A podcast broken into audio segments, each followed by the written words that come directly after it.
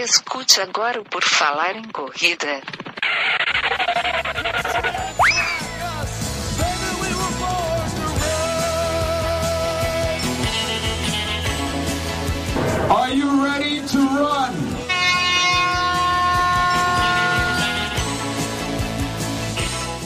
Começa agora mais um episódio do podcast do Por Falar em Correr. Estamos de novo, queridos ouvintes, aqui mais uma vez tocando nas suas orelhinhas. Esperamos que essas orelhas estejam limpas. E o meu nome é Enio Augusto e hoje eu vou conversar com aqui, olha só, a atleta e treinadora Dione D'Agostini Quileme, que fala?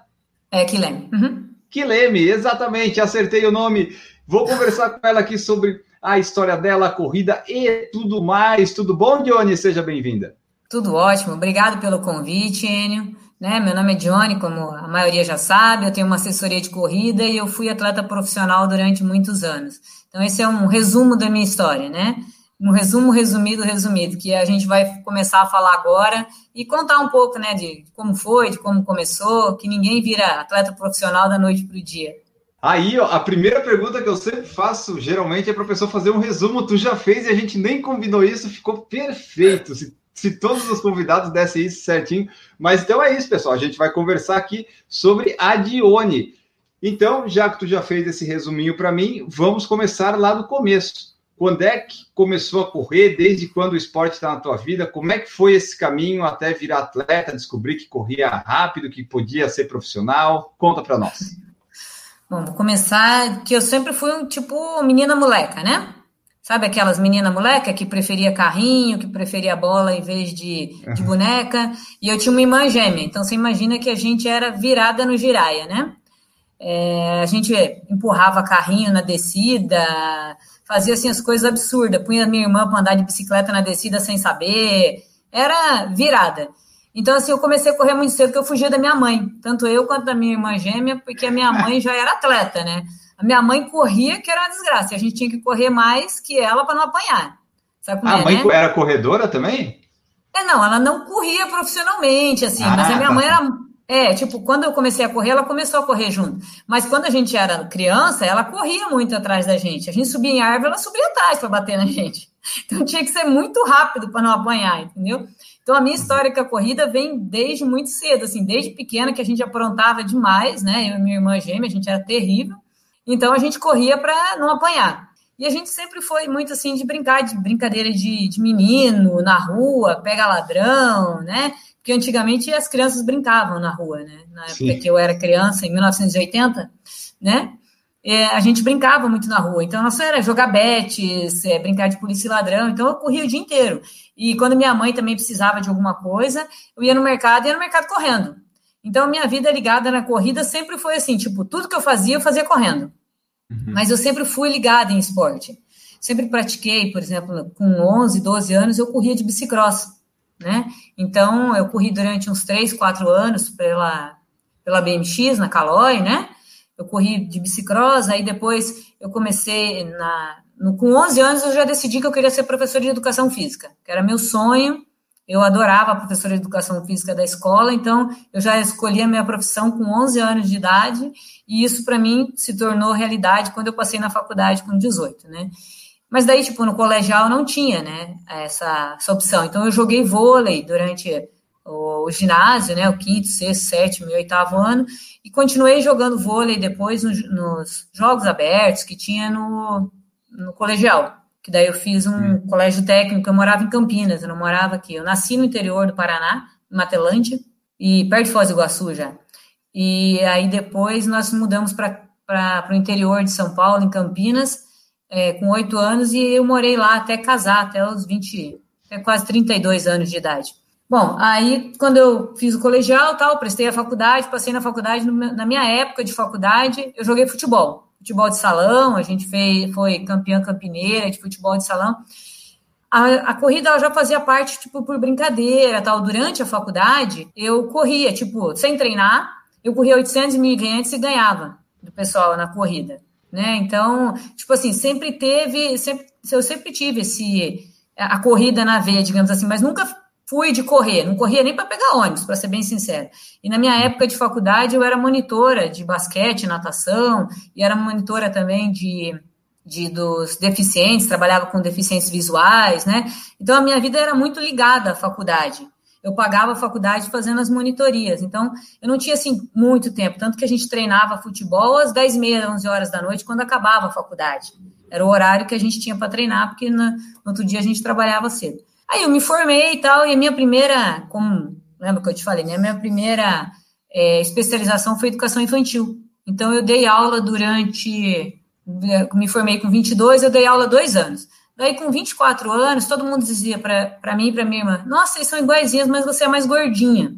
Eu era mais gordinha porque eu tenho 5 centímetros a menos e pesava acho que uns 54 quilos na época. Eu tenho 1,61m. Ela tem 1,65m, ela devia pesar uns 56. Eu falei assim: ah, quer saber? Eu vou começar a correr. Isso com 24 anos. Vou começar a correr para emagrecer. Daí uhum. eu ia na Lagoa do Taquaral, em Campinas, e eu fazia sempre a mesma coisa: 5 quilômetros, 5 quilômetros. E um dia apareceu um, um cartaz lá dizendo assim: é, Circuito Speed Stick, vá correndo a Nova York era a chamada do, da prova. Tipo, ah, se inscreva na prova tal, e os campeões da categoria vão participar depois de uma prova em Campos do Jordão e uma outra em São Paulo, e tem uma categoria profissional e amadoras nas categorias de 20 a 29, 30 a 39. Eu nunca tinha corrido, né, profissionalmente, eu só treinava tal. E aí eu me inscrevi nessa prova. Me inscrevi nessa prova e qual não foi a surpresa? Adivinha quem ganhou na categoria 20 a 29? Euzinha! Pois é. Aí ganhei ali e tal. Falei, pô, mas não vou para Campos do Jordão, é muito longe, eu dou aula, né? Nossa, como é que eu vou até Campos do Jordão só para correr, né? Aí fiquei, daí no último dia, falei assim: ah, não, vou lá me inscrever. Saí, tipo, na hora do lanche, na hora do almoço, né? Pra, que eu tava dando aula e tinha que voltar à tarde. Fui lá e me inscrevi em Campos do Jordão. Adivinha quem ganhou? Ganhei lá também. Aí depois, na terceira etapa, claro, em São Paulo, eu ganhei também. Aí eu a minha primeira viagem internacional, primeira viagem de avião, na verdade, foi essa corrida que eu ganhei. E aí foi todo mundo que ganhou na categoria, 20 a 29, 30 a 39. E no profissional, quem ganhou foi a Roseli Machado e o Vanderlei Cordeiro de Lima. E eu lembro que na época, acho que o meu melhor 10 era 38 minutos. Eu quase Isso morria para fazer. É, não, eu já, eu já corri, assim, mas sem treinar de verdade, porque é, apesar de ter feito faculdade de educação física, eu não tinha feito nenhuma especialização em corrida, né? E a minha faculdade foi toda voltada para trabalhar com educação infantil, né? Os meus, todas as minhas escolhas, né, de, de, pro, de opcionais tal, foram ligadas nessa, nessa parte de trabalhar com educação infantil. Daí eu a, ganhei, né, a passagem tal, nunca tinha corrido mais que 10 quilômetros. Aí eu lembro que tinha um amigo meu que ele fazia não era amigo na época, alguém falou para mim: ah, tem um cara aqui que corre que ele faz quatro voltas na lagoa. Bom, quatro voltas era 20 quilômetros, né? Eu falei: ah, duvido, ninguém faz quatro voltas aqui. Eu faço duas, estou quase morrendo, né? Você vê que, tipo assim, a gente, é, mesmo formado né, em educação física, se você não vai direto para aquela área, se você fica uma outra área, porque é muito extenso, é, é, é muito grande o currículo da educação física. Durante a faculdade eu trabalhei com recreação, né? Outras coisas para sustentar, tal, mas não era voltado para a área de. Tanto assim que a área do atletismo eu fazia, mas não eram as minhas melhores notas. Eu não tinha, eu só vim mesmo a curtir depois que eu comecei a correr. Né? Então, quando eu ganhei esse circuito, aí fui para Nova York, mas fui fiz 3 horas e 58 maratona. Fui eu e um outro senhorzinho que era italiano, a gente tirou foto o percurso inteiro, um frio corri o tempo inteiro de jaqueta. Aí nós chegamos em Nova York, né? Só quando... Aí desceu a Roseli, desceu Vanderlei e tal. Falei, ah, mas vamos trotar. Eu falei, capaz, vou correr. Daqui dois dias vou trotar. Nem pensar, né? Não vou fazer nada. Tipo, não tinha a menor noção, né? Tipo, que tinha que soltar as pernas por causa do voo. Era minha, minha primeira viagem, né? Primeira viagem internacional. Mas também eu fui lá para me divertir. Então, na verdade, a minha história no atletismo começa com 24 anos. Aí eu comecei a correr e tal. Aí Voltei e continuei correndo. Aí no ano seguinte eu fui, acho que nona na integração, já corri para 37 e pouquinho, sabe? Só deixar, essa de Nova York que você fez foi a maratona? Foi, a maratona de Nova York. 42 Mas você chegou a treinar para ela ou você foi meio assim, ah, vou e sair um sub 4 assim, sem treinar? É o que eu te falei. A pessoa falou para mim que fazia quatro voltas na Lagoa do Taquaral. Eu fui lá também e fiz as quatro voltas na Lagoa do Taquaral. Depois fiz cinco, depois fiz seis, mas tipo, não tinha nenhum tipo de treino. Era simplesmente, vai correr, entendeu? Vou lá para fazer as voltas. tinha 5 quilômetros, é isso? Isso, tinha 5 quilômetros a ah, volta. Tá. Mas eu fazia sempre para 22, 21 e as últimas já fazia para 20. Eu tinha muita facilidade de correr 4 por 1, entendeu? É, mesmo nessa, né, nessa época, tipo, eu chegava, tipo, eu não saía de casa. Depois que eu comecei. Aí, tipo, vou falar, eu continuei correndo, fiz uma São Silvestre, daí fiz em 57 minutos a São Silvestre. Daí o Humberto me chamou para entrar na equipe, na equipe da Funilense. Só que eu ia correr por São Carlos, que era tipo uma equipe adjacente da Funilense, tá? Daí eu comecei a treinar, daí treinava de manhã, treinava. Meu primeiro teste, pra você ter ideia, eu entrei na pista, ele falou assim para mim: você vai fazer um 3 mil com a Fabiana. E na época a Fabiana acho que tinha 18 anos, corre pista. Fabiana Cristina? Tipo, naquele dia, pra você ideia, ela bateu o recorde juvenil no treino, treinando. E eu nunca tinha corrido para 3,30 na vida. Eu fiz um 3 mil para 3,30, 10,30. Pode imaginar, né? Quando eu terminei, eu pus o almoço para fora. Isso era umas 4 horas da tarde. Pus tudo para fora, mas eu fiz junto com ela. Quase morri, né? Tênis que não era apropriado para pista, manja, aqueles tênis altos, né? Porque eu nunca tinha corrido de verdade. Eu nem sabia o que, que era. Vai lá, faz um 3 mil, mandou fazer, eu fazia, né? Então, aí eu fiquei, tipo, nessa época eu corria 37. Aí com o Humberto eu cheguei a correr acho que 35 e 40 na pista. Mas só que assim, era treinava de manhã, de tarde, era 10 mil de manhã para 4, 10 mil à tarde para 4. Na terça tinha tiro de manhã, à tarde tinha mais 10 quilômetros para 4 por 1. Aí na quarta era 20 quilômetros para 4, 3, 5, 5. Daí na quinta tinha tiro de manhã e mais 10 mil à tarde. Na sexta tinha é, tipo 12 quilômetros. No sábado tinha tiro em rampa, entendeu? Tipo 18 quilômetros com rampa. E no domingo tinha mais 22, 25 quilômetros de rodagem. Ou seja, eu era pele e osso, pesava acho que tipo 43, 44 quilos, e vivia machucada, porque treinava mais do que devia. Tipo, eu não tinha bagagem para fazer aqueles tipos de treino. Como Mas tu tinha treinador. Tinha o treinador, eu treinava com o Humberto Garcia. Ele era um excelente treinador. Mas a Dione, com 25 anos, 26, ela não tinha bagagem que ela precisava para fazer aqueles treinos tão fortes, entendeu? Então, por exemplo, eu ia fazer intervalados né? De mil, saía 3,15, 3,20, mas eu não rendia na prova, porque eu não tinha bagagem para poder render, segurar, conseguir, conseguir segurar. Não era a mesma coisa que a Fabiana, então eu sofria muito. Aí acho que eu fiquei uns seis meses treinando com ele e tal, vivia machucada, tipo antes do Troféu Brasil, me classifiquei e tal, aí me machuquei e falei, quer saber? Não quero mais, não é para mim. Treinar duas vezes por dia, né? Ele também queria, eles queriam que não trabalhasse mais, e não era uma coisa assim que pagava o suficiente para você dizer assim, ah, não quero, não vou mais dar aula. Ah, então Entendeu? tu ainda trabalhava enquanto treinava dois Sim, períodos? Sim, ainda treinava. Aí, tipo, desisti. Falei, não, não é para mim e tal. E na época eu namorava o meu esposo. E ele também corria. Corria, assim, por prazer, mas corria bem. Ele correu a maratona de, de Londres para 2,47. Ah, então, é, tipo... É bem, é bem já, já corria bem, né? Para baixo de 4 por 1. Então a gente sempre saía para rodar nesse ritmo. Tipo, saía para rodar. Ah, vamos rodar acima de 4. Não, se passa rodar acima de 4, eu nem saio para treinar. Você tem ideia, na véspera do meu casamento, a gente fez 20 quilômetros a 4 por 1 para depois ir para casa tomar banho e casar, entendeu? No cartório. Então a gente sempre corria muito fácil nesse, nesse ritmo. Aí eu casei, acabei engravidando, que eu já tinha 27 para 28 anos tal. E aí meu filho nasceu com 28 anos. Quando eu tinha 28 anos, ele nasceu. Nasceu em abril, daí acho que eu fui numa prova, acho que em setembro, outubro, e encontrei a Fabiana lá. Encontrei a Fabiana e encontrei a Rosângela Faria. Daí eu perguntei para eles, ah, vocês estão treinando? Estão treinando com quem? Daí a, a Fabiana falou, ah, estou treinando com o Marcão. Morou um tempo no, em Taiwan, no Japão e tal. E treinava os gêmeos, né? Uhum. Luiz, Luiz e Paulo lá.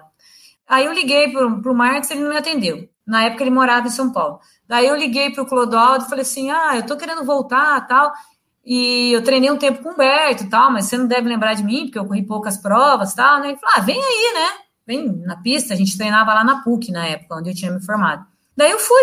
Isso em setembro para outubro. Daí comecei a treinar com ele. Quando foi em janeiro, eu já corri 34 altos, 10 mil naquela prova de, que tinha da. Como é que chama lá? De Reis, são Caetano. Era uma prova que tinha. Daí eu fui quarta colocada. Já corri 34 e pouquinho. Isso fazendo fartlek. Tinha acabado de voltar, imagina. Tinha seis meses, nem isso que meu filho tava. Tinha acabado de. Ele ainda mamava com seis meses, eu já estava correndo. Aí teve o Mundial de o brasileiro de cross. Daí eu me classifiquei no brasileiro de cross em Arthur Nogueira. Fui para o sul-americano de cross. Daí me classifiquei no sul-americano de cross para ir para Belfast. Isso meu filho tinha oito meses, pensa, não tinha nem feito um ano ainda. Ainda bem que meu marido tinha tempo para poder ficar com ele, porque quando eu precisava treinar, né? E aí com, com o Clodoaldo eu me encontrei, porque, tipo, eu conseguia conciliar os treinos com a, com a vida de mãe, né? Aí eu já não estava trabalhando mais na escola, né? Porque como eu, eu parei para poder ter filho e tal, né? Eu acabei me afastando da escola. E aí tava só treinando. E aí eu acabei me encontrando com o Clodoaldo, que, tipo, os treinos de manhã eram intervalados, né? Mas eu conseguia fazer à tarde um treino mais solto, mais, tipo, corria cinco por um para poder buscar meu filho na escola às quatro horas, né? Ele saía quatro, quatro e meia. Aí eu pegava ele ia buscar meu marido no, do ônibus do trabalho para poder levar ele treinar. Então, assim, eu treinava de manhã e ele treinava à noite, então a nossa vida era praticamente só correr. Na nossa sala de jantar, em vez de ter mesa de jantar, tinha uma esteira um aparelho de uhum. musculação. Aí foi isso, depois, isso em 1999. Olha, 1999, pensa. Em 1999 eu fui para o Mundial em Belfast. Daí lá, como eu tinha me classificado no 4 e no 8, um frio, você não faz ideia do frio que era. A gente aqueceu, você sabe como é que é a largada de Mundial de Cross? Imagina assim, um gramado, vamos supor que eles tivessem colocado assim 30 centímetros de terra e a grama em cima. Você uhum. pisava, juro mesmo, afundava uns 30 centímetros. A gente correndo com a sapatilha, com os preguinhos assim, as kenianas com os pregão assim, ó. Então você imagina que eram quatro voltas nesse percurso. Devia estar uns 3, 4 graus negativo, mas a sensação era menos 10. E larga, tipo baia de cavalo, sabe assim, ó? Quatro, uma menina atrás da outra, e as baias, tipo, de, de todos os países, um do lado do outro. Olha, acho que eu nunca passei tanto frio na vida. Eu aqueci meia hora para correr tipo 30 minutos, sabe? Mas uhum. muito frio, muito frio. Pra você ter ideia, tinha keniana correndo descalço, porque não dava para correr, sabe? Então, esse, depois daquela prova, foi a minha primeira prova fora. E aí, depois disso, teve a maratona de revezamento. Não sei se você lembra, tinha uma maratona de revezamento feminino em Seul, um equidem feminino. Ah, o equidem, sim, já ouvi falar. Já Isso. Aí também, em 1999, eu fui convidado para o Equidem, daí eu fui a segunda melhor brasileira. A primeira foi a Maria Cristina Vaqueiro. Aí eu lembro que o, o treinador que foi junto falou, olhou para ela e falou assim, foi o Marcão até. Ela, falou assim, se você comesse menos, você corria mais. Falou para Vaqueiro. E olhou para mim e falou, se você comesse mais, você correria mais. Mas é que na época, é, tipo, lembra que eu falei que eu comecei a correr para emagrecer, né? Porque a minha Sim. irmã era igualzinha. Aí eu tinha muito medo de, de engordar, então eu não comia direito. Aí me lembro que um dia eu fui comer, fui lá, fiz meu prato assim, tipo saladinha, bifinho grelhado, sabe? Daí sentei na mesa para comer e olhou para mim e falou: "O quê? Isso aí é o que entrada? Vai lá e pega comida de verdade". Falou: "Arroz, feijão, macarrão. Como é que você quer correr se você não come?" Daí hoje o pessoal fica, né? É, a gente fala que a gente é corredor raiz, entendeu? Porque não tinha esse negócio, tipo, ah, eu não quero isso, não vou comer. Não tinha isso, não come isso, não come aquilo. Comia o que tinha entendeu? Segundo o treinador falou, come, você não sabe quando você vai comer de novo, come porque você precisa estar alimentado. Então não tinha, é, quando eu comecei a correr, não tinha gel, não tinha Gatorade, não tinha Power Bar, não tinha pré-treino, nem pós-treino, era comida de verdade e, e, água e treino, entendeu? A gente treinava muito e os tempos que a gente fazia era tudo realmente é, treinando, entendeu? Na pista, pista de carvão, não tinha pista sintética, tinha uma ou outra, mas a gente quase não tinha acesso, né? E isso foi em 1999. Em 2000, eu fui quarta colocada na meia do Rio, com uhum. uma 15 e qualquer coisinha. Acho que a primeira foi uma keniana, a segunda foi um outro que eu não lembro quem é, a Marcinha foi terceira e eu fui quarta. E aí eu me classifiquei para o Mundial que foi em Bristol, na Inglaterra. De aí meia? o Mundial já era, é, o Mundial de meia, em Bristol, na Inglaterra, em 2001. Aí eu fui para Bristol, acho que foi eu, a Marisete e a Zeferina. Eu corri 1 a 14 e 47 lá, que é o meu melhor tempo até hoje. Isso foi, acho que em, em é, não, final de agosto, é. E aí, em setembro, eu fui para minha. Aí, não, aí em julho, antes dessa prova, eu tinha corrido a minha primeira maratona profissionalmente, que foi a Maratona dos Bandeirantes. Não sei se você ouviu falar. Era assim, não. era asfalto, largava em Santa Bárbara, asfalto, cana e sol. Tipo, 40 graus, entendeu? E aí as crianças roubaram a água. Roubaram a água. Então, você imagina, foi 42 quilômetros no asfalto. Minha primeira maratona, acho que deu 2h47. Eu cheguei, o cara perguntou, e aí, como é que foi a prova? Não dava nem para falar, para você ter uma ideia, porque, pô, correr 4 por 1, quando você tá, né, hidratado, né, com sombrinha, uma coisa. Mas a sua primeira prova, é, correr de verdade, tipo, né? Que eu nunca tinha corrido forte, de verdade, para correr abaixo de 4, porque uma coisa é você fazer 10 quilômetros, né? E asfalto e sem água, nossa, sem água, sem gel, sem, sem repositor, sem nada, e ainda fiz 2 horas e 47. Então, esse é o meu primeiro melhor tempo. Nesse ano, nesse mesmo ano, né, que eu corri a maratona para 2,47, foi quando eu fui para Amsterdã, para Amsterdã e tal, e eu tinha esse tempo aí, 2,47. Então eu fui praticamente sem compromisso. O Clodoaldo conseguiu com o manager lá, né, que eu participasse, que eu saísse na elite e tal. Ó, eu fui sem compromisso. Aí tá, larguei tal, passei os primeiros 5, 17 e 30. Eu falei, ah, seja o que Deus quiser, vamos embora, né? Aí passei os 10 mil, 35 e qualquer coisa. Eu falei, nossa, tá forte demais, mas vamos embora. Seguiu. Aí passei a meia para 1,15, a primeira meia, né? 1,15 alto, 1,15, 50 e pouquinho. Foi bem. Aí, quando passou nos 30, nossa, a perna já começou a pesar, né? começou a pesar, tá? daí passou um cara do meu lado e falou: tá correndo para quanto? Eu falei: para quanto dá? Bom, eu virei a segunda meia para 1,21, né? Quase 1,21, 20 qualquer coisinha, sabe? Porque tinha dado né, 1,15 alto. Aí a, a maratona deu 2,36 e 50 minutos, que é o meu melhor tempo até hoje. Eu tinha já 31 anos, né? Então, na verdade, é, a minha história no atletismo ela já começou mais velha, né? Eu comecei a correr com 24, mas daí parei, né? Fiquei seis meses, achei que não era para mim, que realmente hoje as pessoas não têm noção do que é ser um atleta de elite. As pessoas já acham que o atleta de elite ele come, dorme e treina. E a maioria, na verdade, é o que eu te falei. Na época que eu comecei, eu, eu trabalhava e treinava e conseguia tempos bons, entendeu? Depois que eu tive filhos, tal, eu já não trabalhava mais, né? Mas eu mesmo assim eu fazia cursos, tal. Então, a vida do atleta de elite é bem diferente, pelo menos aqui no Brasil. É bem diferente do que o povo acha, que a gente ganha fortunas correndo, ou que a gente, tipo, na época que eu corri 10 anos pela BMF, tinha um salário e tal, mas você tinha muito mais obrigações do que do que direitos, entendeu? Então, tipo, a gente tinha que correr jogos abertos, tinha que correr, correr jogos regionais, e pista não paga nada. Não paga, você treina e não paga nada. E você não podia correr tudo que queria, você tinha que correr o que eles escolhessem. Às vezes tinha uma prova do lado de casa, ah, vai pagar Milão. Não, você não pode, porque daqui duas semanas você tem uma prova importante. Antigamente, tipo, quando eu comecei a correr, quando, né, lá em 2000, 1999, 2000, não era tanta prova que nem tem hoje, todo final de semana.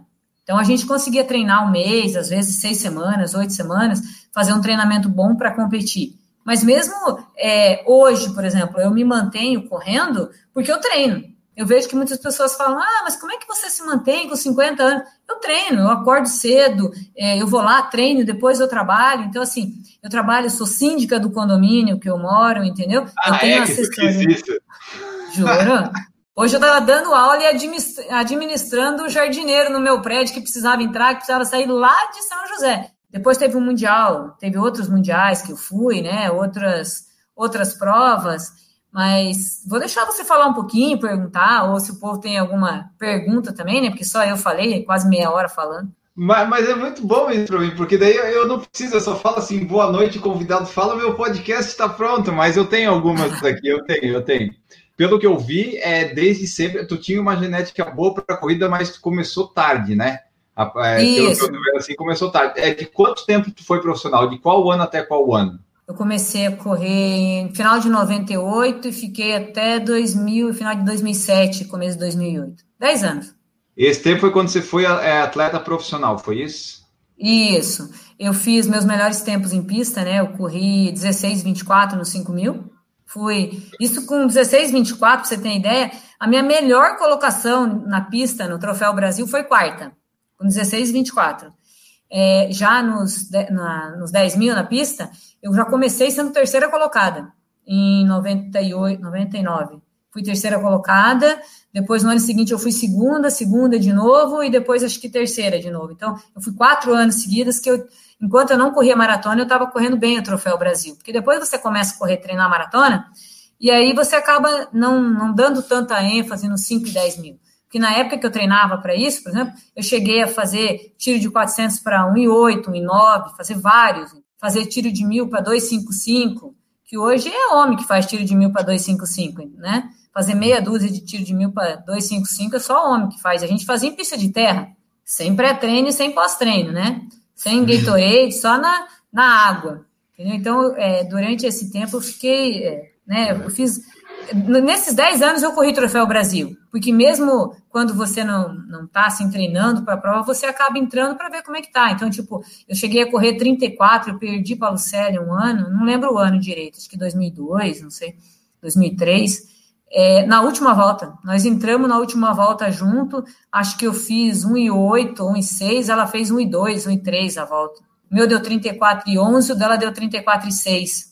Você sabe, troféu Brasil ninguém entra para fazer tempo, entra para ganhar, né? Sabe? Sim. Entra para ganhar, né? Porque no porque não, é que eu te falei, não tem premiação para bater tempo. E hoje, tipo, na pista as meninas estão ganhando com esse tempo 34 e pouquinho, às vezes até com 34 alto.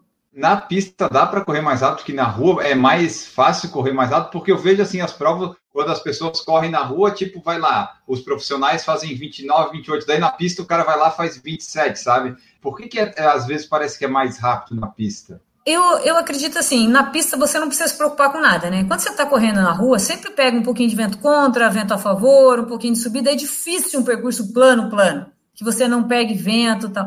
Na pista, você não se preocupa com nada, você consegue controlar tudo, por exemplo, você consegue controlar a cada 100 metros, se você quiser. Quem treina em pista, sabe que é muito mais fácil correr na pista, principalmente se a pista for boa, as pistas normalmente que a gente fazia Troféu Brasil, era ou no Rio ou em São Paulo, né? E pista sintética. Então a gente treinava muito em pista de carvão, né?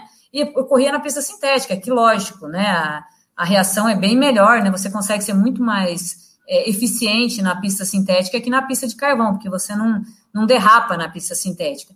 Então, assim, você não se preocupa com outra coisa, você só se preocupa em correr. E normalmente você está num grupo sempre de cinco ou seis, se você está correndo ali junto.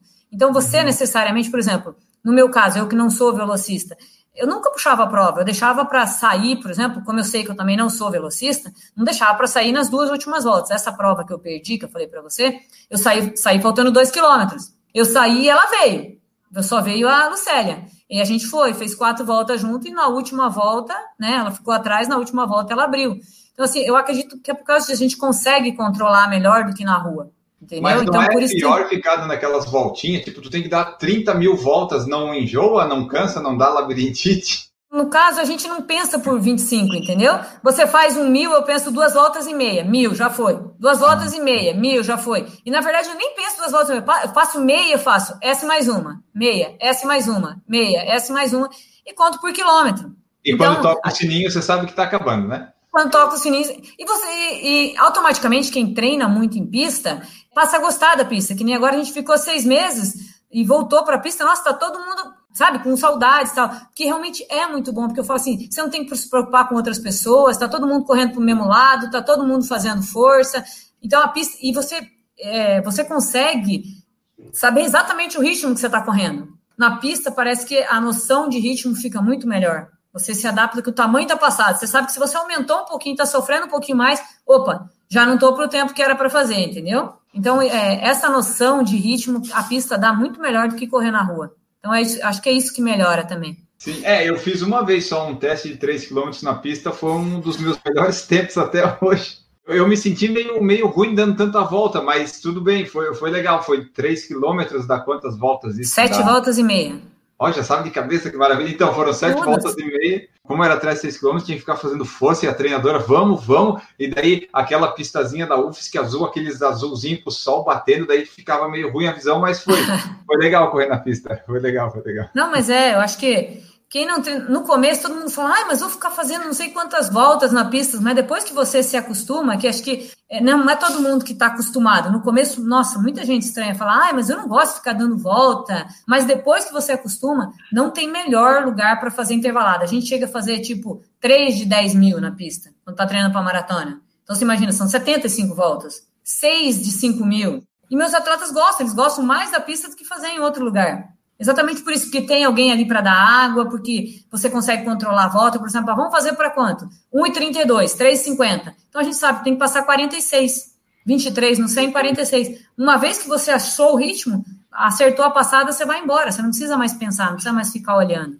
Enquanto que na rua isso não acontece, entendeu? Você tem que ficar olhando de tempo em tempo no relógio para ver se está certo, se não mudou. É, porque na pista o legal é isso, né? Você tá correndo, você sabe, putz, deu 47, daí na outra deu 48, você começa a ver qual é o movimento que você tem que fazer para fazer essas voltas iguais, né? É, mas já correr profissionalmente, quando você está correndo ali, quando o treinador grita 1,18, 1,19, caiu! Vamos segurar! Daí na outra você passa 1,17, agora tá bom. Daí na outra você já caiu, 1,19, caiu de novo. É um, é um terror ali com o treinador gritando as 25 voltas.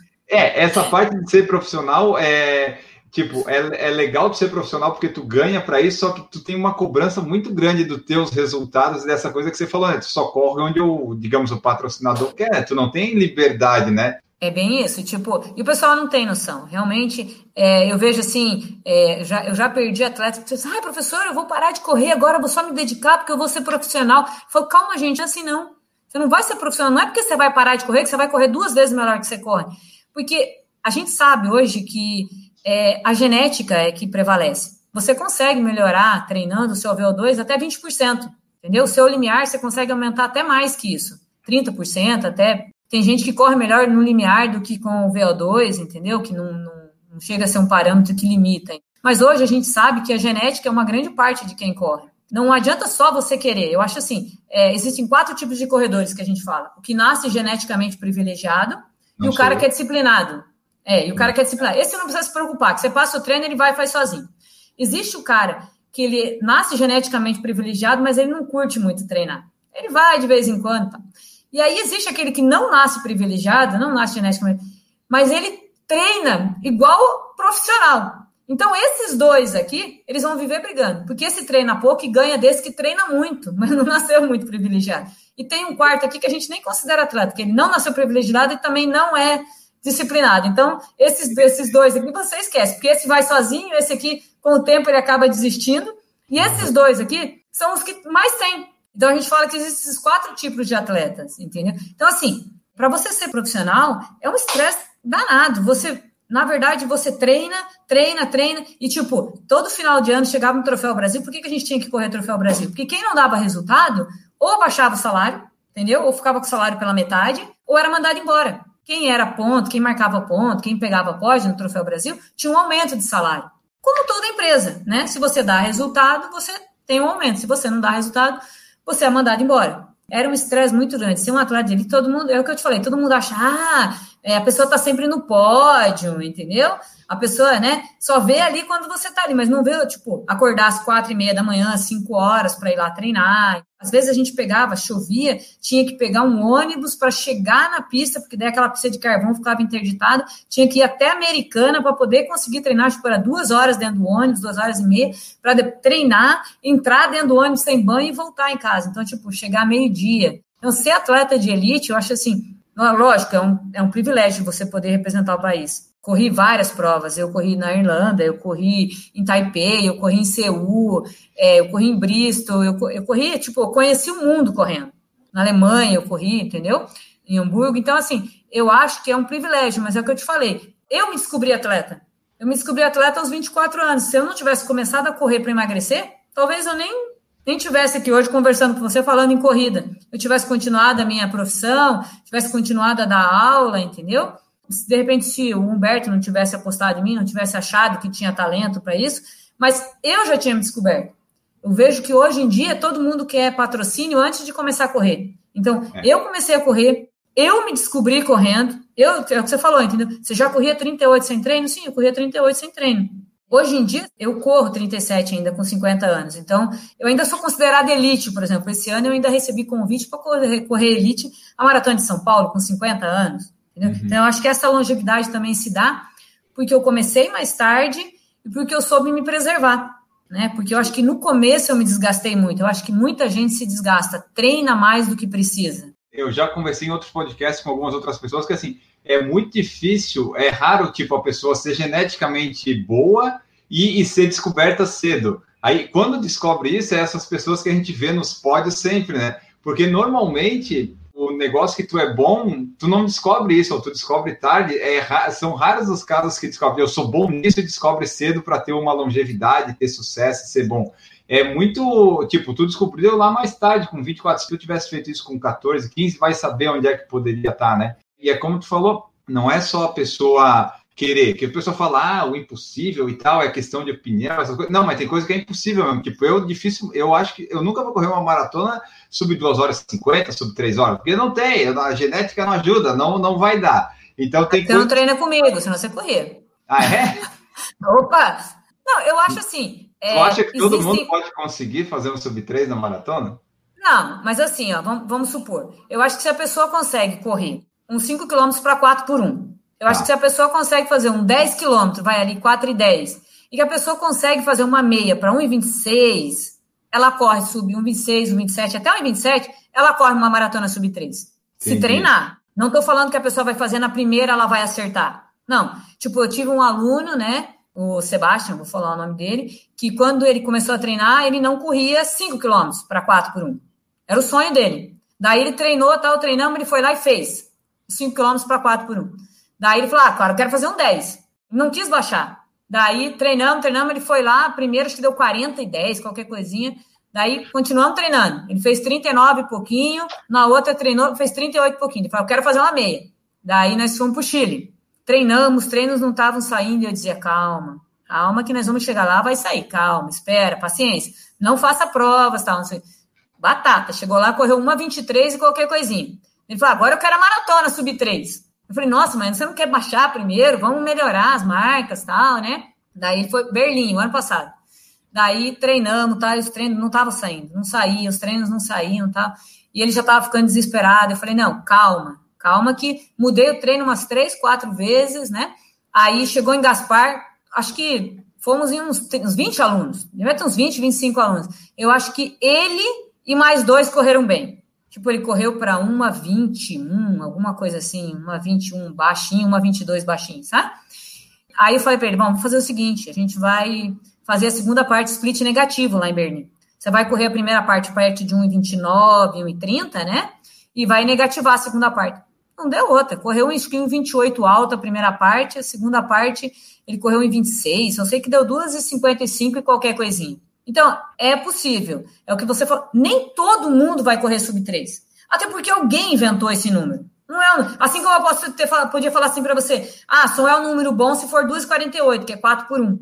Alguém inventou esse número, sub 3. Para as mulheres seria sub 3,20, então?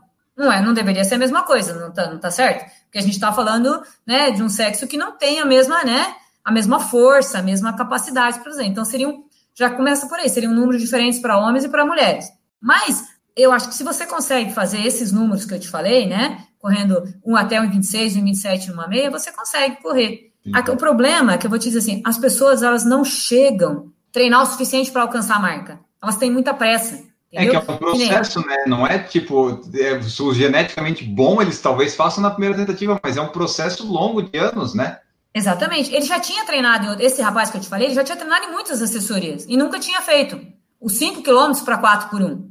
É, eu tive sorte de estar em Campinas, eu tive sorte de ter bons treinadores, porque eu também acho que não teria virado atleta de elite se eu não morasse lá, de ter a Funilense, na época tinha a BMF, né? Então, assim, é, você tem que se descobrir atleta, você tem que estar no lugar certo, na hora certa. Eu tenho duas meninas de 14 anos, que uma delas tem 3,6 no mil já. Hoje elas estavam fazendo treino ali com os meus atletas mais velhos, que tem tudo 30, 40. Uma delas não estava 100%, daí eu deixei treinando sozinha, a outra foi treinar. Eles estavam fazendo um 1,20 sofrendo, e ela atrás. Daí no último eu falei: ah, puxa você. Ela puxou para 1,13. Eles quase morreram, né? Ninguém foi com ela. Ninguém. Uhum. Aí no mil ela falou assim: eu falei, não, deixa ele sair, você vai 10 segundos depois. Ela chegou na frente deles ainda, fez acho que 3,34 na pista de terra, brincando. Tipo, faz brincando, não faz sofrendo. Claro, com pausas longas tal. Mas é o que eu tô te falando não tem nenhuma empresa para apoiar. E elas são talento. Ela ganhou os Jogos Escolares o ano passado, do Paraná. É, mas o importante é que você, tipo, ela de certa forma já foi descoberta, né? É, o problema é Sim. é conseguir lapidar para daí chegar lá, né? Mas uma parte foi importante já, que foi descobrir. É, mesmo, é, mesmo na época que eu, que eu corria pela Funilense, eu cheguei a trabalhar, porque como eu já era formado, e muitos talentos se perdem, sabe por quê? Porque não tem investimento, é. Mesmo quando a gente descobre a pessoa cedo, é, os meninos, por exemplo, tinham muitos meninos bons. Mas aí chegava com 18 anos, você pensa que pode sair quando você é atleta? Não pode. Você não pode sair à noite, porque no outro dia tem treino, porque no outro dia tem prova. E aí, tipo, eles pagavam, sei lá, hoje o equivalente a 300 reais para essas crianças. Aí o cara conseguia um emprego para ganhar um salário mínimo, ele preferia ganhar um salário mínimo. E sair quando ele quiser, beber quando ele quiser, fazer 18 anos, ele ia embora.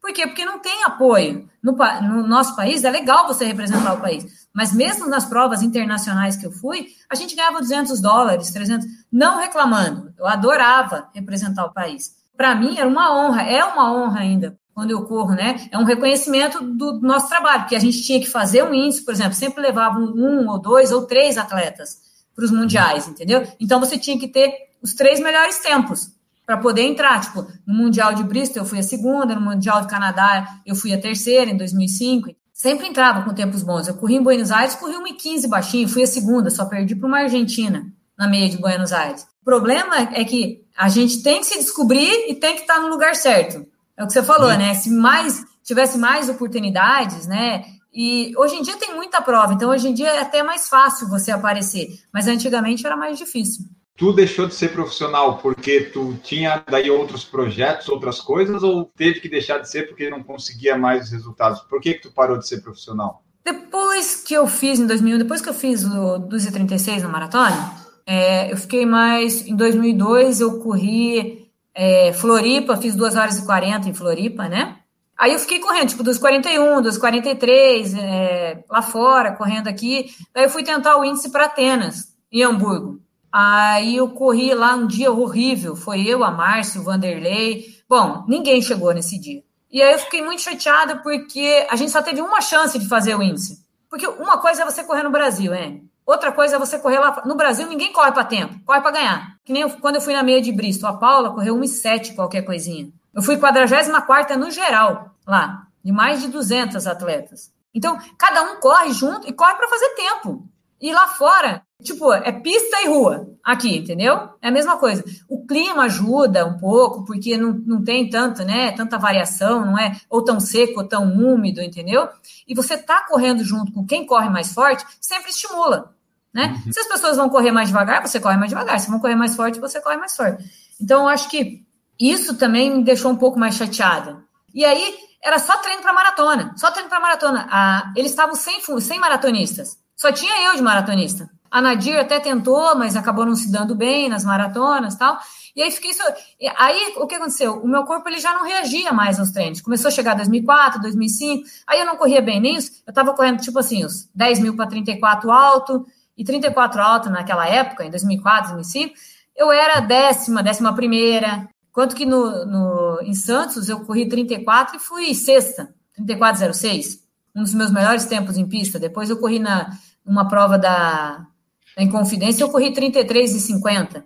Então eu tinha tempos melhores na rua do que na pista. Mas depois que eu comecei a fazer treino, correr para maratona, que eu corri esses tempos dos 36, era só treino de maratona. E eu cheguei a falar para o meu treinador: olha, eu acho que não está mais rendendo, eu quero voltar para os 5 e 10 e para meia, depois a gente volta para maratona. E aí a relação de treinador com atleta é de amor e ódio, né? Ou tá tudo muito bem, ou tá tudo muito ruim. Então você tenta uma vez falar, tenta duas. E eu, eu eu viajei, eu não lembro para onde foi. Eu sei que eu estava voltando e o meu filho ele já tinha, em 2008, já tinha é, 7 para 8 anos, né? Ele se jogou, é, nós descemos acho que no Japão e aí teve um, um abalo sísmico lá, daí não deu para levantar voo no dia, tive que dormir lá e o meu filho já não comia, se jogava no chão, já estava naquela fase de fazer arte. E aí também já não estava mais rendendo. Aí eu pedi para sair, acho que foi em junho, julho. Aí o, o dono da equipe lá falou: não, você vai sair depois do Troféu Brasil. Ah, eu não treinei nada, fiquei uns três meses sem treinar, engordei uns 5 quilos e fui para o Troféu Brasil. Fiz três voltas no 10 mil e parei. Aí ele me mandou embora. Na verdade, eu acho que eu entrei tipo num estresse psicológico, assim, sabe? Quando você Sim. entra numa, numa fadiga, assim, que você, tipo, já não tinha mais vontade de treinar, já não sabe, assim, é tipo aquele estresse mesmo, né? Um, é, aí eu falei assim, ah, quer saber? Vou, vou deixar de treinar. E aí foi a melhor coisa que eu fiz, porque daí eu comecei, depois daquela época, a correr por prazer. Aí eu voltei, voltei a correr muito bem. Eu fui, eu comecei a correr, fui correr uma prova em Porto Alegre, eu estava morando em Blumenau. Fui correr uma prova em Porto Isso também eu, eu acabei me mudando, acabei mudando de Campinas para Porto Alegre. Em Porto Alegre era, era bom para treinar, mas ruim para competir, porque era nível do mar o clima lá no verão era muito quente e no inverno muito frio. Então era bem difícil você conseguir treinar. E aí depois, quando eu é, acabei saindo da Fluminense, morava em Blumenau. Lá era muito bom para treinar. E tinha um aeroporto perto ali, navegantes e tal. E aí eu acabei, nossa, voltei a correr 3401 nessa prova dos Correios em Porto Alegre, corri Floripa. Aí, tipo, 2008, 2009, 2010, 2011, eu ganhava tudo aqui em Santa Catarina, no Paraná. Eu lembro quando eu comecei a correr em 2008, geralmente nas provas maratona meia tinha lá Johnny, da... ainda hoje, né? Ano passado, você vê as maratonas, tá no top 5 lá nas meias, tem Johnny D'Agostino, Johnny D'Agostino. Pois é, aí eu foi, é, foi a melhor coisa, assim, porque daí eu ficava mais. Eu viajava, mas daí eu comecei a viajar mais dentro do Brasil, sabe? Comecei a fazer provas mais aqui dentro. Podia ganhar teu dinheiro, vai lá se quisesse em algum lugar, que tu não tinha essa pressão, né? Exatamente, não tinha pressão, eu corria a prova que queria. Aí em 2008 nasceu a minha 2008 para é, 2008 nasceu a minha filha também. Daí eu parei um tempo, né? Parei para ter ela e acho que com 20 dias eu já voltei a treinar. 20 dias com cesárea, pensa, a pessoa é louca alucinada, né? Sempre, desde pequena, falei pra você, né? Virada no giraia. Eu acho que eu devia ser aquelas crianças com déficit de atenção que não parava quieta, sabe? Pode ser. É, era inquieta. Eu sempre, mas é que eu sempre gostei de esporte, sempre fui muito, muito ligada, sabe? A minha vida sempre foi ligada no esporte. Eu nunca fui assim de ficar em casa, falar, ah, assistiu tal coisa, não. Não, era o dia inteiro na rua. Férias era o dia inteiro brincando, correndo na rua. Quando é que surgiu a assessoria? Quando é que tu decidiu que ia ter uma assessoria? Então, aí a Isabela nasceu. E aí, na época que eu estava grávida, eu descobri que eu não podia correr porque eu quase perdi ela, né, tal, e eu já tinha 37 anos, na época.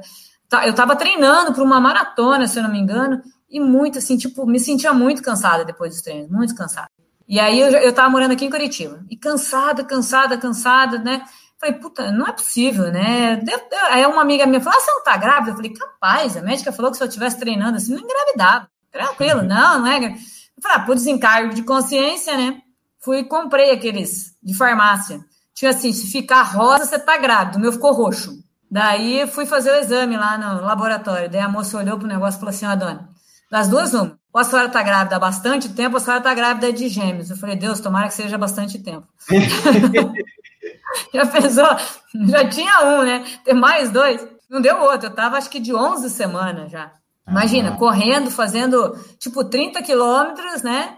E aí a médica me proibiu de, o médico me proibiu de treinar, porque era perigoso eu perder, né? Ela tive descolamento.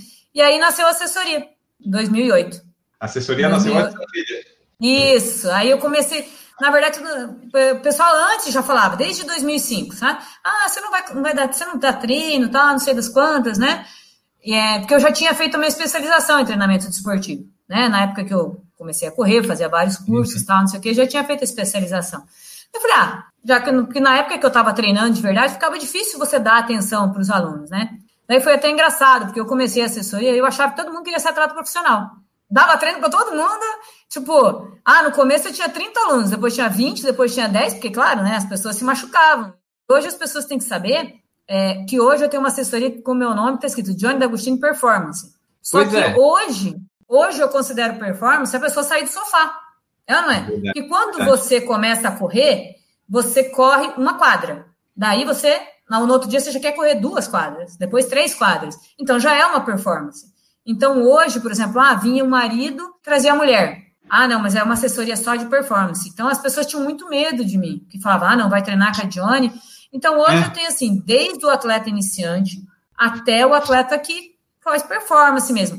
Eu não trabalho com atleta de elite, porque eu acho assim, ele exige um, te um tempo maior, exige uma dedicação maior. É uma coisa assim que hoje eu não posso oferecer, porque eu também não tenho recurso para bancar um atleta de elite. Se a pessoa Mas corre tu acha bem. que tá... conseguiria treinar um atleta de elite? Tu acha que vale a pena? Eu treino a Val, né? A Valkyria. A Valkyria Marques de Oliveira, ela, nós corremos, acho que Porto Alegre, não lembro o ano, 2014, 2015, 2016, não sei. Ela foi primeira, eu fui segunda, que eu tive hipotermia. E ela corre, acho que o melhor dela é dos 54 na maratona. Mas ela tem condição de fazer um sub dos 48. É que a gente não acertou a prova. O ano que ela foi para Amsterdã, ela não acertou a prova para correr, entendeu? Mas ela tem essa condição. Então, assim, mas é porque ela já tem também próximo de 40 tal. Eu acho que o, o aqui no Paraná é difícil você ser atleta de elite. Vídeo Jurandir, por exemplo, não tem apoio, entendeu? Você corre jogos abertos, corre não sei o quê, mas não tem um apoio. Por exemplo, quando eu estava na Fluminense, a gente tinha fisioterapeuta, a gente tinha médico, entendeu? E a gente tinha um salário que hoje seria equivalente aí, sei lá, uns 5 mil reais por mês. Você não fica rico com isso, mas era um salário digamos assim, que você conseguia se sustentar bem. E você tinha todas as premiações em prova. Então, às vezes, você corria lá fora, você ganhava 5 mil dólares, você ganhava 10 mil dólares. Então, era uma premiação boa. É uma premiação que você não fica rico. Tanto que a gente não vê nenhum atleta de elite, aí tem gente, a Marcinha está trabalhando, né? A maioria continua trabalhando. Mas você ganha dinheiro, entendeu? Agora, hoje em dia está mais difícil, né? Porque hoje em dia não tem mais prova que dá carro, que paga tão bem. A tribuna chegou a pagar acho que mais de 30 mil, ainda paga bem, mas são poucas as provas. Aqui no sul mesmo, a maioria das provas, provas paga o quê? Mil? Mil e quinhentos reais? Pagar isso. é, não. Eu cheguei a ganhar duas ou três é, meia de Blumenau, que eu ganhei três mil reais. Pagava é. bem, tipo, não é nenhuma fortuna, você não fica rico. Mas hoje em dia ganha 800 reais, 700 reais. É. Não estou reclamando também, porque eu sei que é difícil para os organizadores também conseguir patrocínios e tal. Mas hoje em dia é mais difícil ser atleta de elite que na minha época. Sim. É mais complicado, né? E tem tanta prova que as pessoas que, que você vê hoje está saindo muito, muito, baixando muito RP, estão fazendo muito RP, porque está tendo menos provas. Lá fora tá, tem muita gente batendo recorde. Como está tendo menos provas, o pessoal está conseguindo treinar mais e fazer melhores tempos, entendeu? Porque antigamente Sim. era é, até o ano passado, mesmo os mundiais, tal, de pista, não sei o quê, era quatro, cinco, seis, sete etapas. Né? O cara corria no final de semana, no outro ele corria também, daí tinha 15 dias, daí ele já corria de novo. Então, assim, fica difícil você bater marcas. Eu falo para meus alunos: você quer correr um sub 3? Então vamos treinar para o sub 3. Não dá para treinar para 5, 10, 21 e 42, é impossível. Tem que Percebe? treinar, né? Não correr todo fim de semana as provas. Tem que treinar. Ah, mas esse final de semana eu vou correr um 10. Ah, outro final de semana eu vou correr um 21. Outro final... Que dia que você vai treinar? Percebe? Que né, não, não bate os treinos. Então, é, para fazer marcas, é o que eu falo para o meu aluno. Eu, ah, mas a professora corre todo final de semana, mas eu não vou bater minhas marcas. Quando que eu vou bater 16, 24? Correr 3 15 por menos 5 mil? Nunca mais. Quando que eu vou correr 33, 50 Aliás, nos 10? Como é que você lida com isso? Você consegue lidar bem? Que às vezes a pessoa diz, putz, eu já corri para 16, agora eu estou correndo, sei lá, para 19, 20, nunca mais vou correr. Para ti é um problema, tu consegue lidar bem com isso? Na verdade, eu nunca competi com os outros, entendeu? E nem com a idade. Eu sempre, é, às vezes, mesmo é, acontecia, ai, é, Johnny, você vai na prova lá, tava, mas por quê? Ah, não, porque se você for, a fulana foi, não adianta nem eu ir. Fala, mas você tá indo treinando para ganhar só de mim? Ou para ganhar só da fulana? Eu treino para ir correr bem. Eu não sei se, tipo, eu nunca fui, ah, mas a fulana vai estar tá lá. Ué, se a fulana tiver melhor, ela ganha de mim. Eu sempre entrei na prova para correr o melhor do que eu tô treinando. Então, hoje, continua sendo assim. Eu quero ser o melhor hoje do que eu posso hoje. Eu não vou dos meus tempos do passado porque eu tenho 50 uhum. anos. Então, assim, eu tenho que ser coerente com a idade que eu tenho. Eu não vou correr. Não adianta. Eu posso até fazer intervalado de mil para 3,15, 3,20, mas eu não vou correr isso nem os 5 mil. Eu consigo fazer intervalado para 3,30 e correr os 5 mil para 3,35, não tá bom?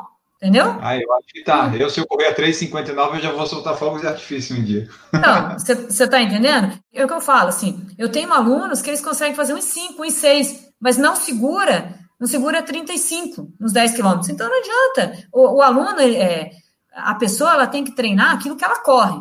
Eu já fiz tiro para 2,55 na época que eu corri 1.500 para 4,35, que eu passei um mil no pace de 3, abaixo de 3. Então compensava fazer tiro de 1.000 para 2,55. Agora, se eu não vou correr, na época que eu corria maratona, por exemplo, que eu corria meia para 3,25, 3,30, eu fazia tiro de 1.000 para 3,15, 3,10, mas fazia fácil, sem sofrer. Ah. Fazia 12, 15. Hoje, se eu for fazer 12, 15 tiros, eu vou fazer para 3,40, 3,45, não precisa ser abaixo disso. Porque se eu for correr uma meia, hoje eu vou correr a 3,50, 3,55. Ainda vou estar no pódio. E, por exemplo, assim, se eu quero correr uns 5 km sub-20, 5 km em 19,59, o meu tiro de 1 km tem que fazer para quanto, mais ou menos? Percebe que se você fizer, sei lá, 6 tiros de mil para 3,55, 3,52, 3,50, entendeu? Fechando em 3,50, né? Baixando de 2 em 2 segundos, você já deveria correr 5 mil para isso? Se fizer 4 tiros para 3,55, você deveria correr. Seus ah. intervalados, eu aposto que seu intervalado de 200 deve dar 40, 3,20. Não, faz, faz tempo que eu não faço esses aí, porque na Mas... pandemia eu tô na esteira. Mas quando faz, faz tiro forte de 200, não faz? Porque todo mundo é macho nos 200. 200 é, os 100 e 200 são, são os mais fáceis. Todo mundo é macho. Aí quando põe um tiro de 800, um tiro de 1000, 1500, os machos somem tudo. Porque você, é. as pessoas continuam treinando, Enio, porque elas são boas. Então, se você já uhum. tem fibra de velocidade, eu explico os meus alunos assim: você tem dois tipos de fibra: fibra de velocidade e fibra de resistência. Antigamente a gente achava que quem era veloz era veloz e quem era resistente era resistente, não mudava.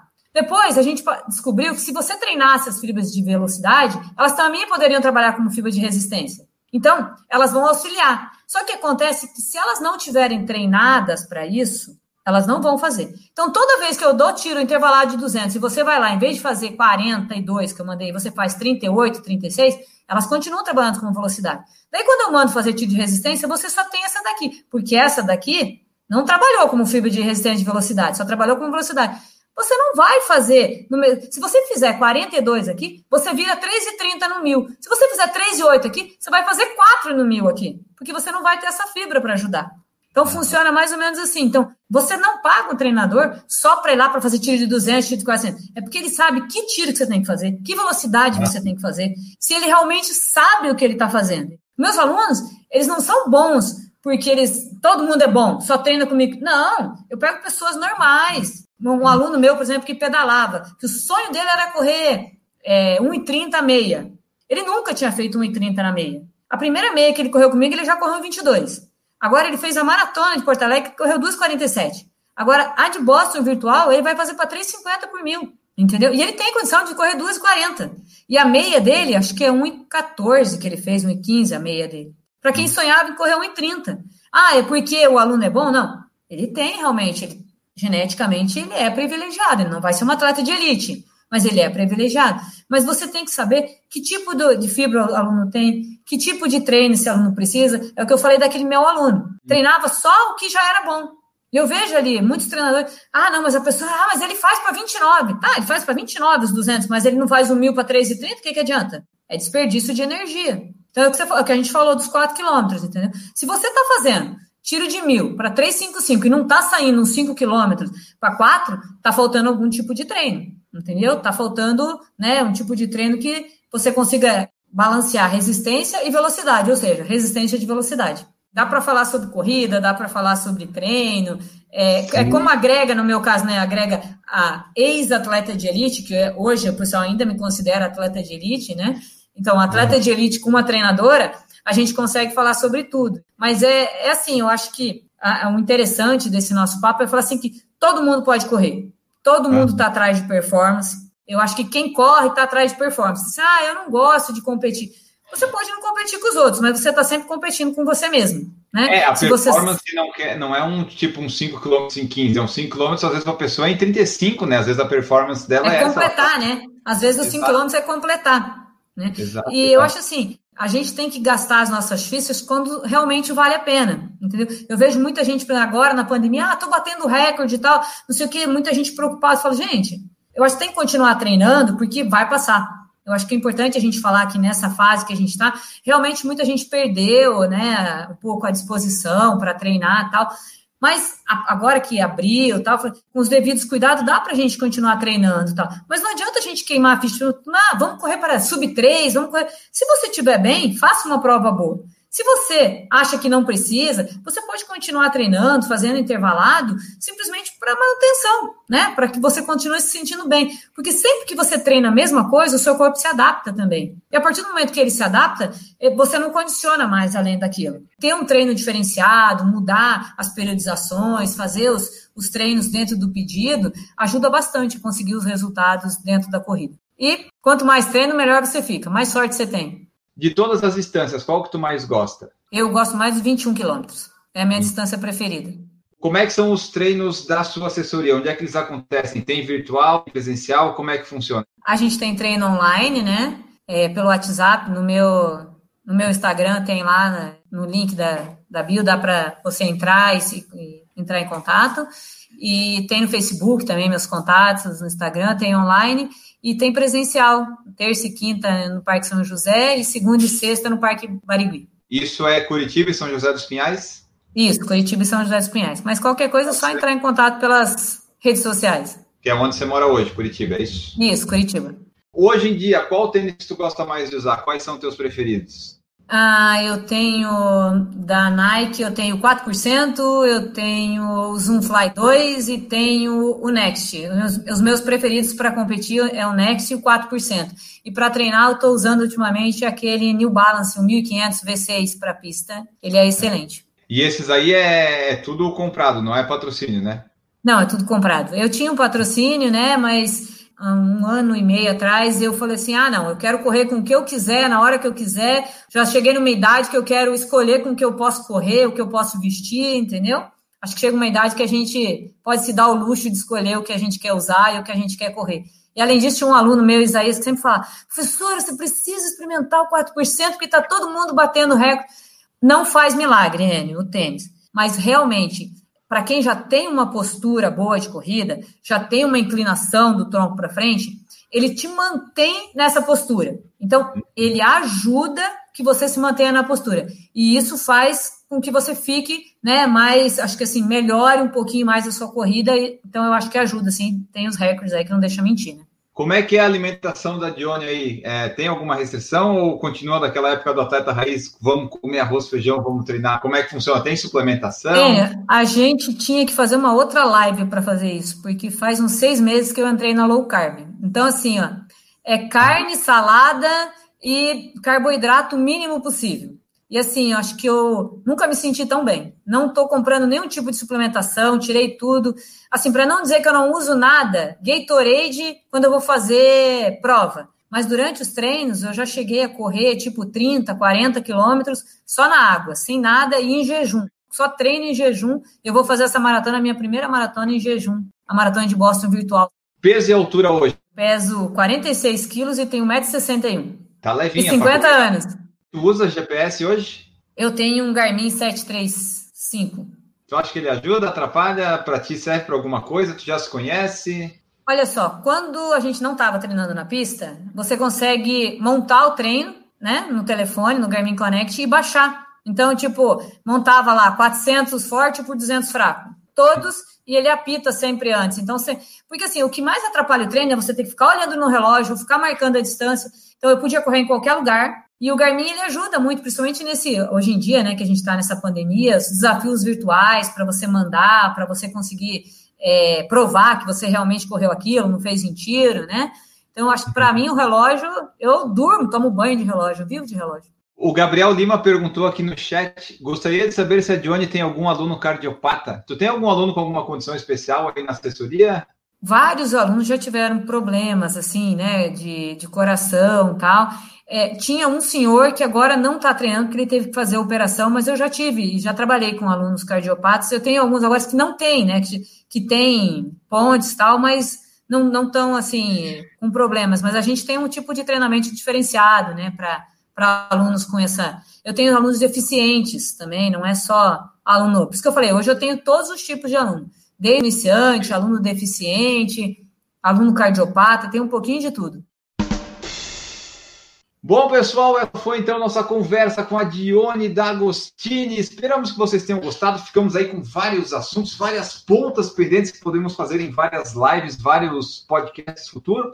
Você deixa aí sua mensagem, seu feedback, sua sugestão de pergunta ou tema para o próximo. Diz o que, que você achou desse. Marca a gente, compartilha o episódio, porque essa é a forma mais barata e fácil de você nos ajudar. Tem as formas de apoiar o PFC, que é o PicPay, o Apoia-se, o Padrim Lá, a partir de um real, você pode fazer parte da nossa família PFC. Mas é, sem, sem pagar nada, sem contribuir com nada, você pode contribuir divulgando, compartilhando. Temos já mais de 300, 400, 500 episódios publicados. Estamos aí no ar desde 2012, então você pode participar sim. Diz o que, que você achou desse episódio, comenta que é muito bom para a gente saber. E agora vou me despedir da Dione, minha convidada. Muito obrigado pela presença. Deixa aí o teu tchau, tua mensagem final e os teus meios de contato, assessoria, enfim, tudo que tu quiser falar mais agora aqui no final você fala. Muito obrigado pela presença.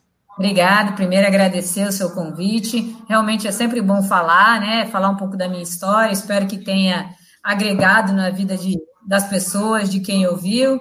Quem quiser me encontrar é só procurar nas minhas redes sociais, Johnny D'Agostini Quileme é, Facebook ou Instagram, né, a gente está lá. E se precisar de alguma coisa, é só chamar. E agradecer mais uma vez, deixar uma boa noite aqui. Seguimos em frente, treinando sempre para ter mais sorte. Maravilha, muito obrigado, Johnny. E a frase final do podcast de hoje é a seguinte: se você quer chegar aonde a maioria não chega, faça o que a maioria não faz. A persistência é amiga da conquista. Voltamos no próximo episódio. Um grande abraço para todos vocês e tchau.